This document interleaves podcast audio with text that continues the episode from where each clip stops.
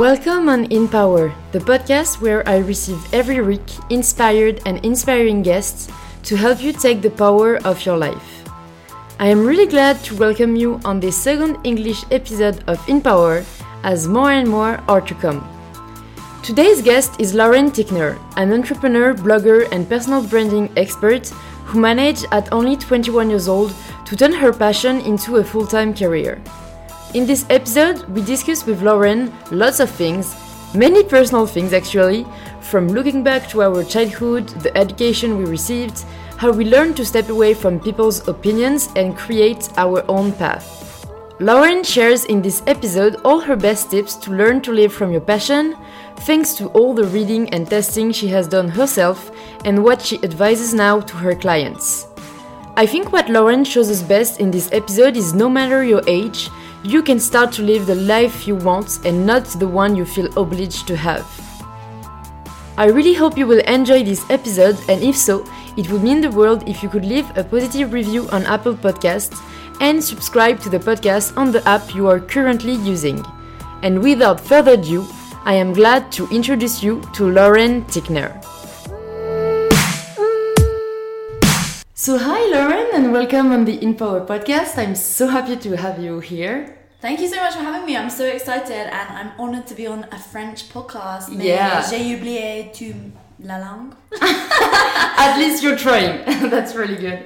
So, Lauren, I wanted just to, to start by asking you what's the one thing people do not know about you Oh, you that you feel like sharing? Yeah. Okay, I guess I'm just a massive nerd, and I know we were talking about this yesterday, but I feel like a lot of people don't know that about me because I don't think I share it too much on social media. But I'm literally such a loser. I will sit there for hours and hours at night just researching all these random things. Like we were talking about it just now. I, I'll sit. I was researching a couple nights ago about microdosing, and it's not something that I'm ever gonna do myself. But I was just researching it, learning about how the brain works, and so I guess that's one thing about me. Another thing about me is I'm really open about talking about pooing. About what? Pooing. Ah! well, at least now our listeners know. But I, I quickly, you know, I find it interesting what you what you said. Like, you first said you were a nerd, and then you said I am such a loser, and I find it like really interesting to see how we ended up linking both. That's such a good point. You know, when I, I, I. like, I believe this is maybe why people are not uh, proud anymore to, Mm. to say like they like uh, to read or like they're really intellectual or academic Yeah. people because it's it's attached to the idea of being like a loser or like not being accepted, and I and I don't really know like why we we think just embrace why. it Oh, because yeah, like there's not something to be ashamed of like on the contrary Yeah, I guess it it all stems back down from school, doesn't it? Because if, if you're in school and you're trying hard and working hard, like I did, then it's often frowned upon. And I think the reason why I'm such a nerd and all that is because my school was very pushy and my school embraced it, which is amazing. And it was cool because in my school, it was seen as good to be a nerd. Whereas I think, kind of in common culture and just in life, for example, we see it in movies where the person who's really smart is always nerdy, has no friends, is always a bit of a loser. And so I guess it's down to that, isn't it? It's just down to culture. But I do think nowadays, for example, people who are listening to this podcast now, they're obviously ready to stimulate their brain and they want to learn more. And I think it is becoming more and more cool, as it were, to actually be a nerd. And I love it. It's really, it's mm. cool because, you know, I hope so yeah, because we're both the same and we both love learning and we both love reading and we both love discovering new things. Yeah, I think just people realize there was no shame in like being passionate about something, Mm. and that's usually like what people who are nerds, if we can even define what a nerd is, because I because I feel like we, we cannot, um, is really something like that they should pursue and and really not be being ashamed of and. Well, if someone is listening and is a nerd, you can be proud of it. Hell yeah! And also, I think if you're a nerd and you have one particular topic, just dive all dive in deep on that because the people who always are kind of, I suppose, the most successful in whatever it is that they do, they found one thing that they love and they just literally go all in on it. Yeah, and I think this is really something we are not encouraged to do, mm, just because like we are so conditioned to to think that a different path is too risky. Mm-hmm. Um, yeah. and, and it's crazy how I realized, but not that long ago, that whatever your passion is, whatever it is, whether it is cooking, whether it is like writing books, or even something uh, even more unusual, Yeah, as like- long as you do it like with passion, I swear you will make it. I agree for sure, 100%. It's like, it's so funny that you bring this up because I used to work at one of the best asset management firms in the UK. And um, I just remember saying, I really think that in the long term, I'm not going to work in asset management and I think I'll actually work in fitness. And because this is back a few years ago when I was just obsessed with fitness and fitness was everything that I was doing. It was the only type of content that I was creating on social media. I had around, I don't know, followers, it doesn't matter, but just to put it into perspective, I did have already a bit of a following around 10,000 followers on social media at this stage. And so I was like, yeah, I can go all in on this. I'm going to make a career out of fitness. And I just remember somebody turning around and saying to me, and this is one of my managers, saying, you don't want to do fitness, you don't want to mix your passion and your job. And I listened to this guy for so long because I was like, it's so true. Because if I mix my passion and my job, then I'm going to start hating my passion and it will feel like a chore to me. But in hindsight, I can see how wrong he was because now that I've mixed my passion and my job, I am happy every single day. I absolutely love what I do. And it's just possible to literally turn mm. anything into your life. It truly is. When when did you actually had that realization and made that shift? Because you're still quite young, mm. so I, I'm really interested in knowing like if there was really a trigger for you, or if it was, you know, a, a- an addition of different things. I think it's just. I mean, I never realized this about myself, which is kind of funny, but everyone always says that I'm very self aware. And it's funny that I say that I don't realize it because it's me not being self aware, because I'm not self aware that I'm self aware, if that makes sense. but, but basically, I just realized, you know what, I need to quit this job. And what happened was, I got into a university to study economics and politics. But what I did is I then changed my degree to a business degree. So I changed it to business administration. And this was while I was working in the job. So I pretty much took a gap year between school and then going to university. And in this gap year, I was working in asset management. And just in that year, I can't tell you how unhappy I was. I was going to work every day. I had to leave the house at 6 a.m. to get a train at something like 6.21 or something. I'd be walking down, and I just vividly remember one day a lorry was a big old truck was driving past. It was pouring down with rain, and literally this lorry just splashed me. You know when they drive through a puddle and you just get drenched. And I was soaking wet, head to toe. I then had to go to work all day, absolutely drenched, and I just burst into tears. And this was like a massive breaking point for me because I was like, if I'm at six in the morning in floods of tears because I'm going to a job that I hate, and one just getting splashed is making me cry. Like that just shows how in that moment I was in such a bad headspace. I, I feel like this is such a great metaphor Yeah, of life. life, right? Like life sending you a sign. a sign exactly. And so pretty much uh, quite soon after that, I quit my job, and I was just like. I just realized the only reason I really, truly, honestly went to university was to make friends. And I said that going in. And obviously, for any listeners right now, I have dropped out of university and I've quit my corporate job twice because I've just come to realize that. As, as ridiculous as it sounds, and we were talking about this last night, but the, t- the expression YOLO is literally the most true thing ever. You only have this one life. Why would you want to live a life where every single day you're waking up hating it and you're literally wanting to cry? And that's how I felt. And I remember my parents turning around to me and saying, Lauren, you're not the same Lauren that we used to know because I was so unhappy in this corporate job.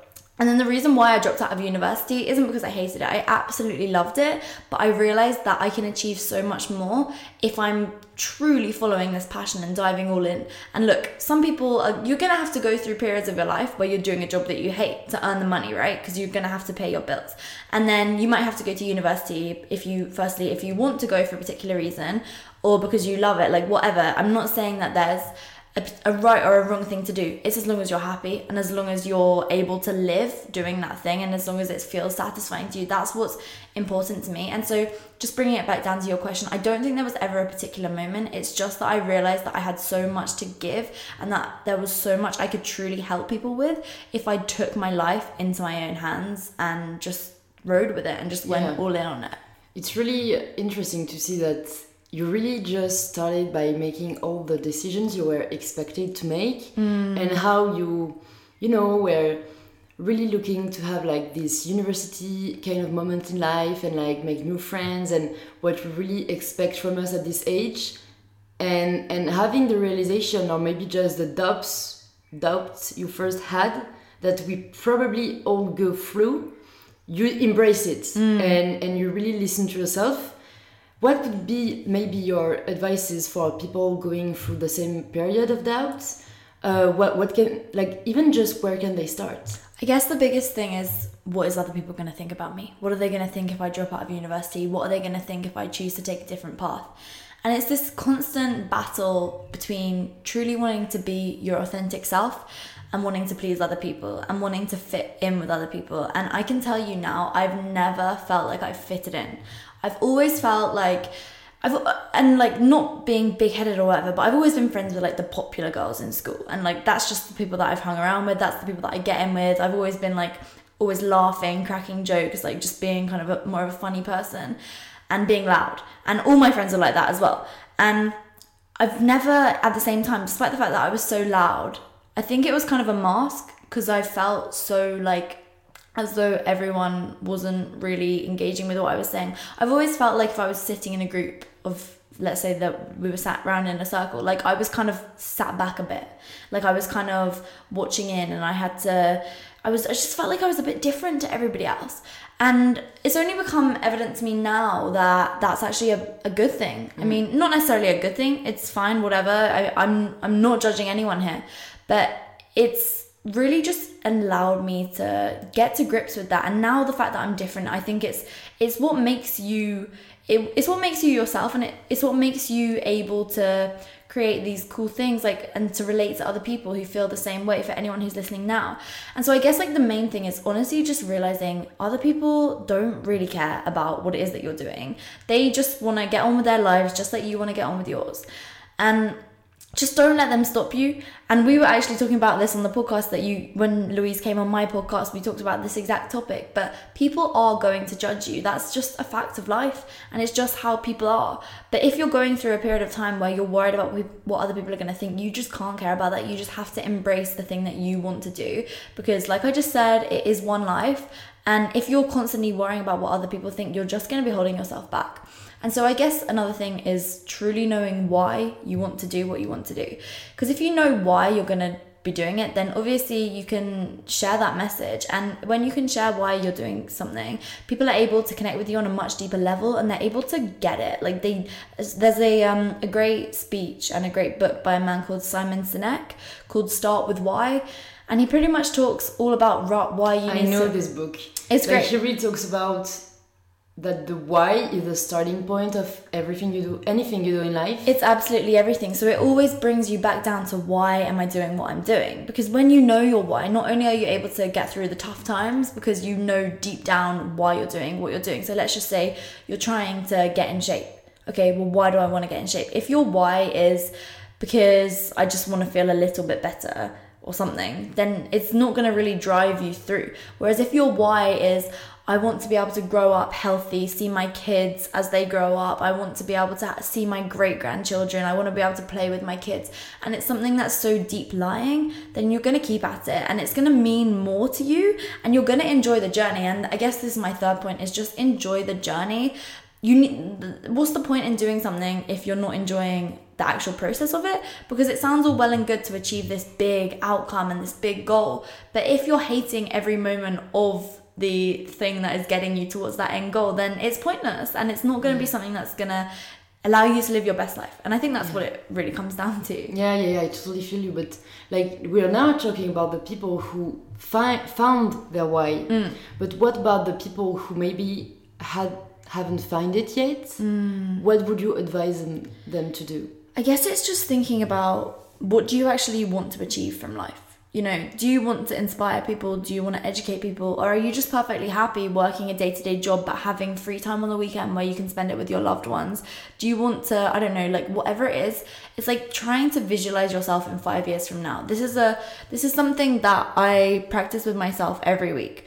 So let's just say it's five years from now. What I want you to do, and every listener right now, I want you to do this. I want you to imagine five years from now, and rather than saying, I will be living in LA or I will be living in Paris, say, I am. So bring it to the present. So think about everything in life. I am living in LA. I am married to my boyfriend or something. I am earning however much you want to earn. I am like, and then just imagine your day. So I am waking up at six in the morning and going for a morning run. I am then coming back and having coffee and breakfast with my my husband or whatever it is. And then I am then sitting on my laptop recording three podcasts and just basically create your perfect day five years from now. Because then when you know what your perfect day is five years from now and you bring it back down to that present moment, then you're able to every single day create the steps in order for you to get there. Because if you if you're pretty much knowing where you want to go then you can create the exact you can you can basically make that life for yourself. Every day you'll be getting closer and closer. You'll be taking a smaller and smaller step to get to that end outcome. And i think i think that's what it's all about. And then i think you'll figure out you know why how to do what you want to do and why you want to do it. It's about knowing where you want to go and visualizing it. Yeah i believe i truly believe in the power of visualization. But what i'm afraid is that where is the line between between what we are dreaming of mm-hmm. and and the actual reality of it? And i think this is a mistake so many of us like a trap so many of us can can fall in is like fun like phantasming is that a word? Like, like dreaming. dreaming about yeah. a perfect life yeah. and what would happen like in the best situation possible and then work your ass off to to to make this realization uh, to make this dream a, a, a, realization and then just realize it was not as you as you expected it yeah it i agree just sure. because whether you set too high expectations or just you realize this was not what mattered um, in the end yeah and that that's why i really like i do believe we need to imagine it and visualize it but I really think we need to experience it in some way, especially if we want to change path or we are unsure of what we want to do and, and we are thinking about what would make us happy. Like instead of going all in and maybe stop everything we're doing just because you know we, we visualized what our life could be if we quit everything and, and went all in for the thing we, we think we really wish for and just experience it. Yeah I maybe agree. try you know on the side how it would work how it, it you know the just the day-to-day process. We would i think be so much happier be, and i agree. at least like we have so much less chances or ending up unhappy plus guilty about the fact that we didn't understand why we were not happy because we were so sure it was like the, the thing we wanted to do and and the happiness and the success we we we thought we were going to have yeah, no, I agree 100%. This is this is something that I guess because of the fact that I've quit two corporate jobs and because I've dropped out of university, I get a lot of people asking me about this type of thing. And the one thing that I always say to them is start with it as your quote unquote side hustle. Because if you have it as your side hustle, then you'll know if it's what you truly want to do. So for example, for me, I had my Instagram and my YouTube on the side before I dove in deep on it. And I made sure that I was in a financial position before quitting my job and all that stuff to actually be able to you know pay for my bills and all that type of stuff before I actually dove in deep on it. And so I think that that is absolutely critical. And then when it comes to visualization, I think what what you said about kind of when you actually get there, it's not going to be as good as you think it is. And I truly believe that in the majority of cases, that is it. You know, it's like when you you're like, I want to lose weight, I want to lose two stone, and then you get down to that weight on the scale, and you're not happy. You're no happier because you haven't worked on yourself. And so that's why when I'm doing that visualization process, I always like to think about my mindset as well. And mindset is massive for me. And I have I always try to think, okay, how is my mind going to feel? Am I am I truly building relationships? And it's not just about this whole career thing. It's not just yeah, about and, and you truly manage to get in the mindset you would have because mm. I find it so hard. I can imagine, but I cannot live the moment if Okay. I've never lived it. You Yes, know? exactly. And because I think if you're visualizing how you want your mindset to be, then it allows you to bring that to the present so that when you get to this place where you want to get to, you've already, like you mentioned, you've already experienced that mindset. And I think it's also just being very aware. Like, if you're dreaming, oh, I really want to earn 100,000 euros or 100,000 pounds this year, well, okay, why do you want to learn, earn that much money? Or oh, I really want this job. Okay, why do you want that job? Is it because it's gonna be, it's gonna add value to other people's lives and it's gonna help you on that path to self actualization, or is it gonna be because it's gonna fuel your ego and it's gonna make you be able to say, oh, I'm the manager of this company. Because if it's just for a title or if it's just for your own ego, then I can tell you now, you're not going to feel happy when that happens because it shows that there's a lot of work that you need to do inside your own mind um, when you're constantly thinking about yourself. And I think it's really just kind of thinking about, okay, what um what value am I able to add to other people's lives? How am I able to just truly truly live this life that is fulfilling to me? You know what? What's crazy that there is such a fuss around training our bodies nowadays, Mm. and and actually that that's a good thing, like to, to feel really healthy, Healthy. from the uh, from the out. But there's so not many things about training our minds, whereas I think it's like ninety percent of the battle. Yeah, it's critical, and I think if if you're in a bad mindset, then that can make you sick in itself. That can make you ill. You know, things like depression, despite the fact that you can't see it. And I I've suffered from anxiety and panic disorder my whole life, and so this is why I'm so passionate about the mindset side of things and just that whole. That's I guess that's what.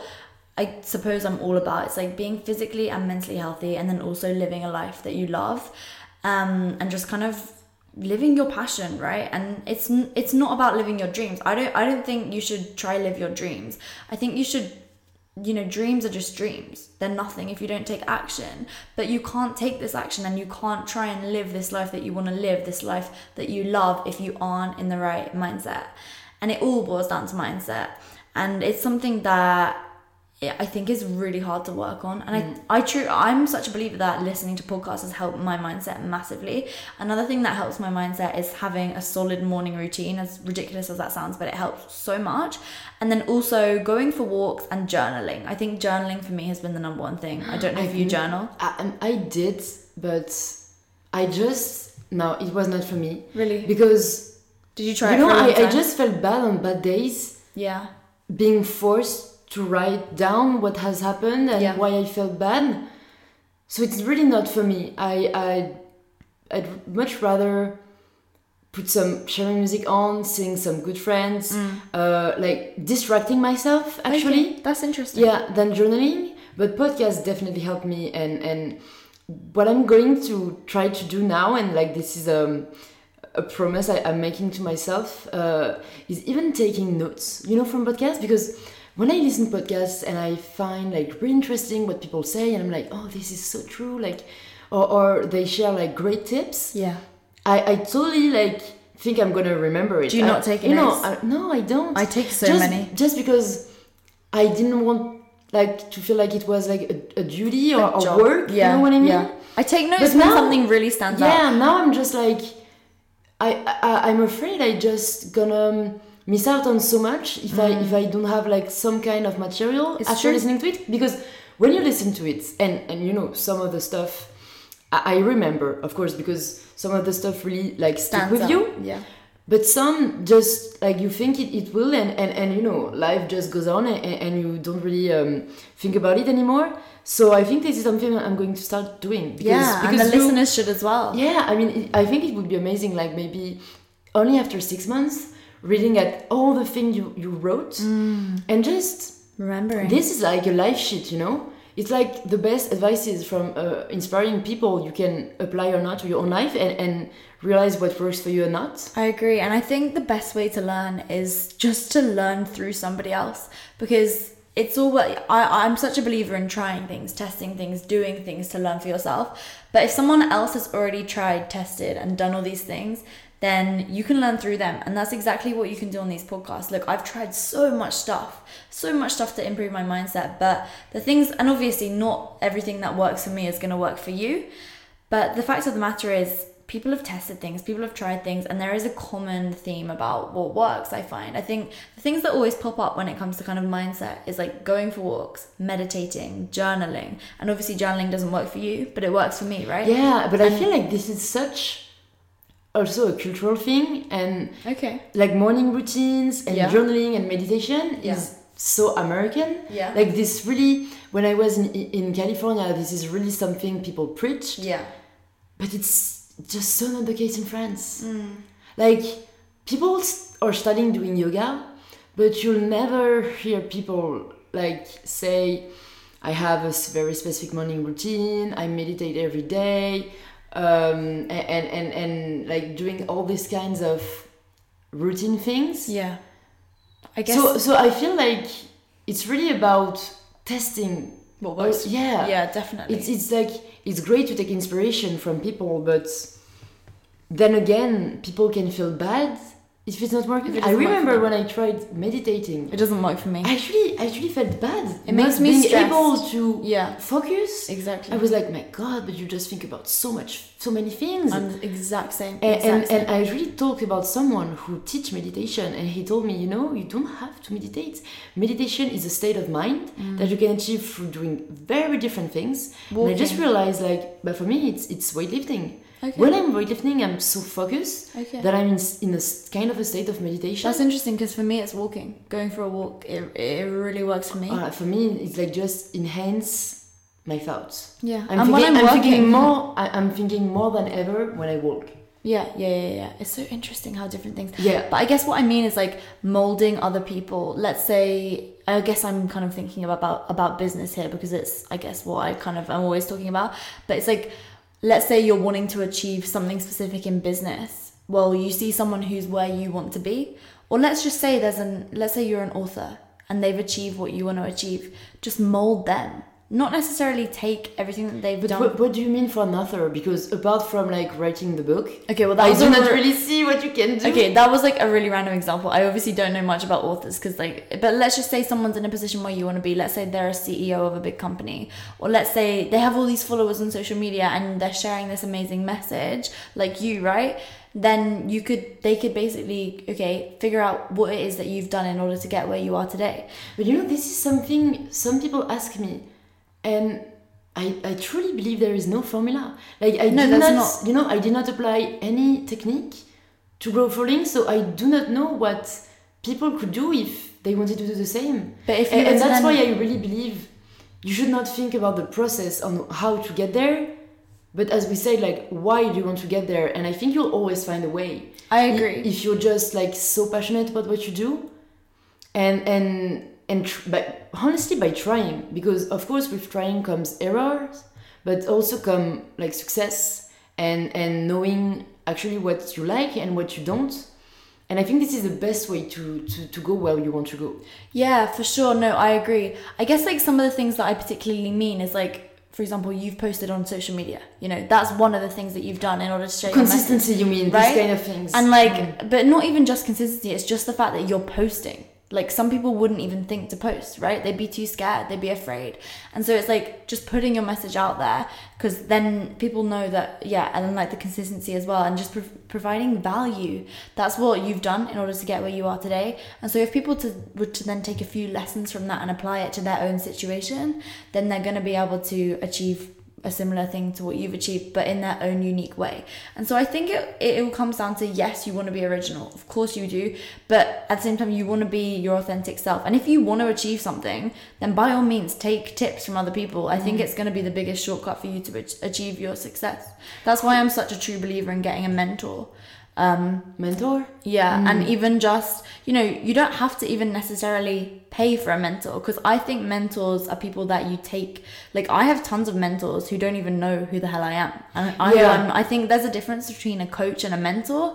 I think a coach is someone who shows you the step by step guide in order to get there. But then I think a mentor can be anyone, anyone who you're taking words of wisdom from and on who, who you really kind of not necessarily look up to, but who you learn from and whose information you can can just take for your own self in order to help you live the best life that you want to live. Who are the mentors that learned you most that you want to share with our listeners? Gosh, I mean, there's been so many. I guess at the at the beginning stages, it was more, I suppose, on my fitness journey.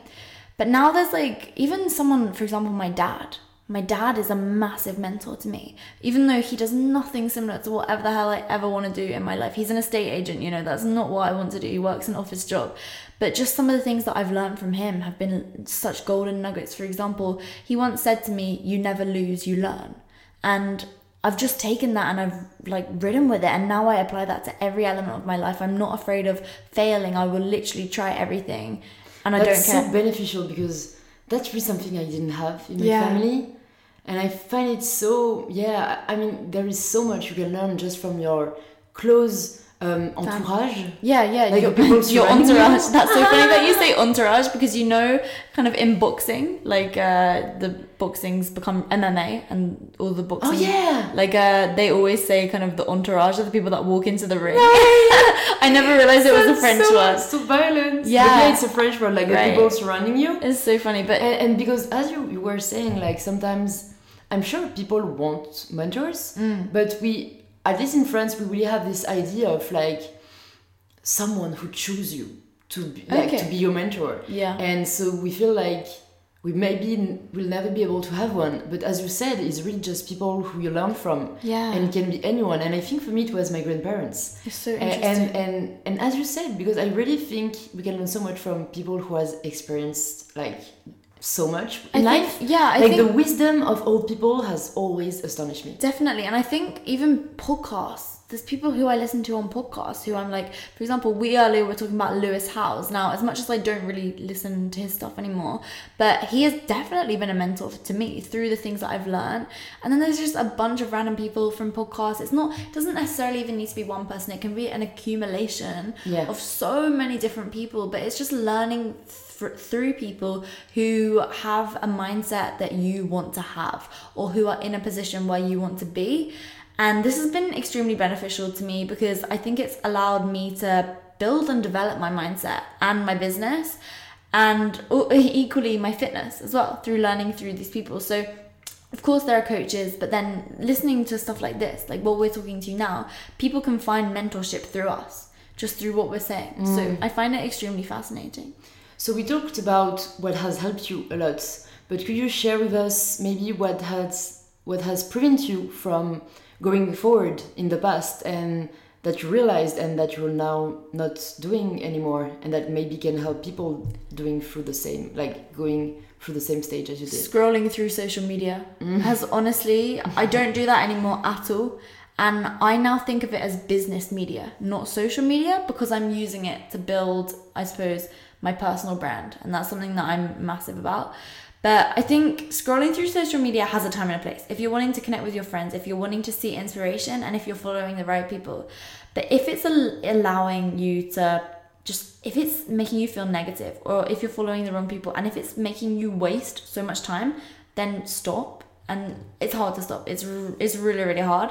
And i think it just comes down to the fact okay let me analyze who i'm following. Again let me analyze why i'm following them. If you're following them just because you think that they've got an amazing body but realistically when you go on their page it makes you feel so bad about yourself then it's going to be a better idea for you to unfollow them and follow some more positive and uplifting people. And maybe, I think for me, especially because I'm, like I mentioned, I'm so kind of in the business space and the whole entrep- entrepreneurship space.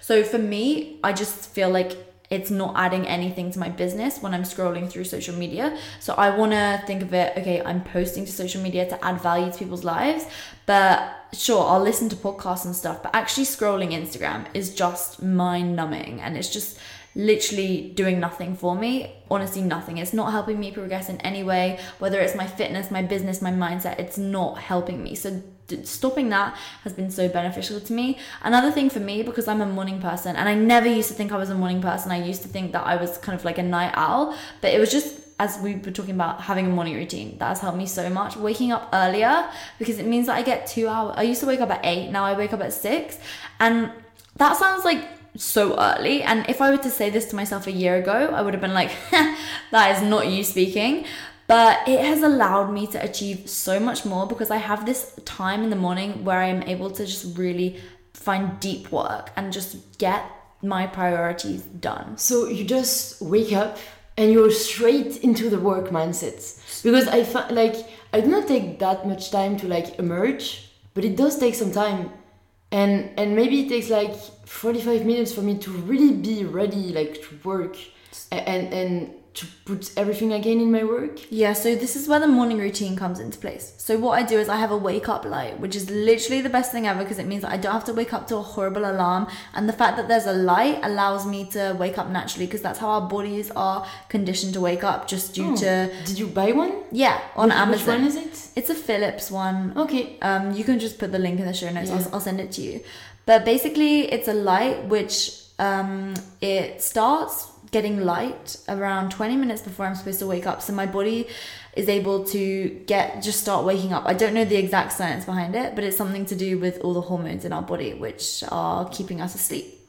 So then I'll start waking up slowly and then at the time that I wake up, so it starts at like 5.40 and then at 6, it just makes this gentle noise. It's like this kind of tune. It's not like beep, beep, beep, mm, like my horrible. I hate being waking up by an alarm. yeah, exactly. I'm luckily like I, I wake up naturally, but Yeah, even my even my old phone alarm was still a relatively nice sound, but it still wasn't as nice because when you wake up to a normal alarm, your body's in shock and it's just adding all this cortisol to That's your true. and so when when you have the wake up light, it wakes you up gently, it wakes you up elegantly, and because the fact that the light has already started to wake you up, when the sound comes on, it's not shocking and it's mm. not making you feel scared. And so basically what happened is I then do that. I then wake up straight away, brush my teeth, wash my face. I'll then stretch for a little bit. But what I also do is I just practice some um, daily affirmations. And it sounds really stupid. And like when I tell other people about it, I kind of cringe out a bit. But it's so good. So I do this while I'm actually still lying in bed. So I go, I am fit, I am happy, I am healthy, I am wealthy, I am strong, I am successful. Today's going to be a good day. And I say that, jump out of bed, brush my teeth, wash my face, and then I'll go downstairs and just finish my, just do my first unit of work. And that unit of work is the most important thing. It's my priority for the day. I get it done. I then go for a walk, and yeah, that's it. Really, that's that's. I think that's a great way to make sure like you do what you want to achieve. Yeah. Because sometimes we tend to postpone things. and I, by the way, I don't check social media until I'm on my walk. That's that's I think that's something also that has helped me is not checking it first thing in the morning. Mm. Yeah. Because you don't know like what you're going to see and so you don't know what is going to set your mindset for the day. Exactly. And as you said, I think there is nothing better than just decide the mindset you're going to have that day. Mm. And I think we don't realize that it's actually a choice we have. Definitely, 100%. No, I well, agree. I'm so happy to, to have welcomed you on this podcast, Lauren. It Thank was you. an absolute blast to have you. Um, so, where do you want to redirect the people listening to this podcast right now who maybe want to know more about you and what you do? Yeah, so I actually have a new podcast that just has just come out called the Millennial Air Podcast, but I'll I'll send you the link because it's kind of hard to type. Um, so it's basically more focused on business entrepreneurship mindset for anyone who's into that. But for anyone who's into fitness, I have a podcast called the Business Meets Fitness Podcast. I'm then also on Instagram at Lauren Tickner, and so I do that's kind of my main platform that I built up um, quite a long time ago now. And then I have YouTube as well, so it's my name, Lauren Tickner. Thank you so much, Lauren. Thank you, merci. Au revoir. I am really happy you joined us for this discussion with Lauren. If you enjoyed it, please let us know by leaving a review on Apple Podcasts and by talking about it around you. This is what supports the podcast most. I will talk to you very soon on Instagram at my better self or in the next episode of In Power. Bye bye!